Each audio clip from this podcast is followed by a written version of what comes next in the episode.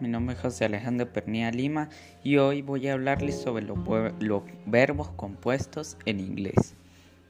Estos también conocidos como phrasal verbs son verbos compuestos por dos palabras, un adverbio y una preposición que al ser utilizados juntos adquieren significados diferentes. Ahora vamos con un ejemplo sencillo. El verbo look eh, o también to look significa mirar. Sin embargo, al agregarle la preposición up al final del verbo, queda como look up, adquiriendo un significado diferente, el cual es buscar o admirar. Si agregamos la preposición out al final del verbo, quedaría como look out, que significa prestar atención o tener cuidado. Además de esto, existen dos tipos de, de verbs, en los cuales están phrasal verbs transitivos.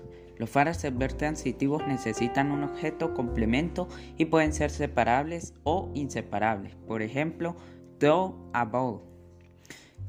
Y están también los verbs intransitivos. Este primer tipo de phrasal verbs no necesita objeto para tener significado. Además, el verbo y la preposición no se pueden separar sin cambiar el significado. Son verbs inseparables. Por ejemplo, calm down, we'll hit it on time. Entre estos tipos de, de que hemos visto, estos se pueden dividir en otros dos subtipos, los cuales son phrasal verbs separables. Si es separable, significa que el verbo y la partícula se pueden separar para poner el objeto en el medio. Por ejemplo, la, la oración original sería Please fill in the form. Y la, y la, oración y la oración separada quedaría como Please fill the form in este ejemplo se puede poner, eh, se puede poner el objeto de form antes o después de la preposición. Si el objeto es un pronombre, entonces siempre va entre el verbo y la, y la preposición obligatoriamente. Para ser ver inseparables. En los inseparables, el verbo y la partícula tienen que ir juntos obligatoriamente.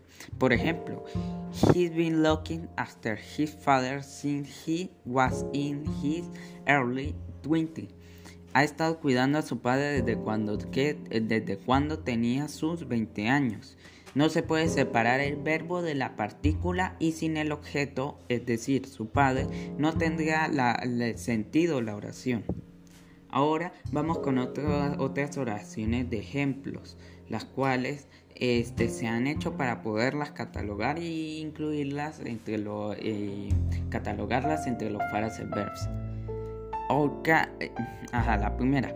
Car broke down on the highway.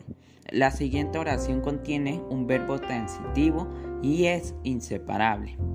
La segunda. Hey, look at all the money we, we got for you. La siguiente oración contiene un verbo transitivo, un verbo transitivo y es inseparable. The game ended up, up amazing. Esta es la última y tercera oración, la cual eh, contiene un verbo intransitivo y es inseparable.